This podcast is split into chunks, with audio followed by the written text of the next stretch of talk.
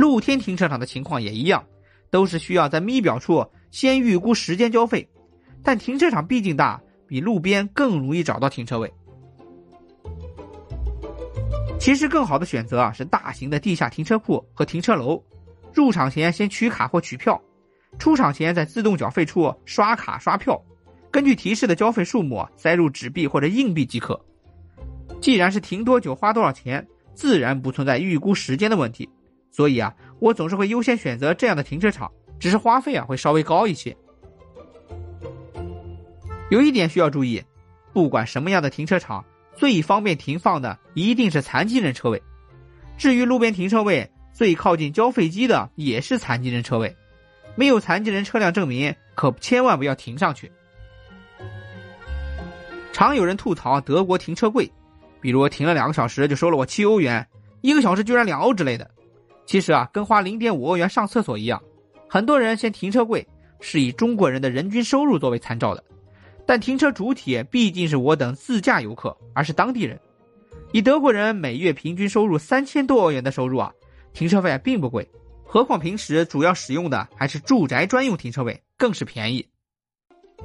更重要的是，放眼欧洲发达国家，德国的停车费啊，简直是业界良心。大城市的路边停车位、露天停车场，大多是一到两欧元一个小时，小城市普遍在一欧元每小时。大城市大商场的地下车库每小时在两欧元左右，小城市啊则是一到两欧元之间。大商场地下车库全日停会有封顶价，一般啊在二十欧元上下。如果是专门的地下停车场或者停车楼，价钱会比商场低一些。我见过最贵的也不过二十欧元。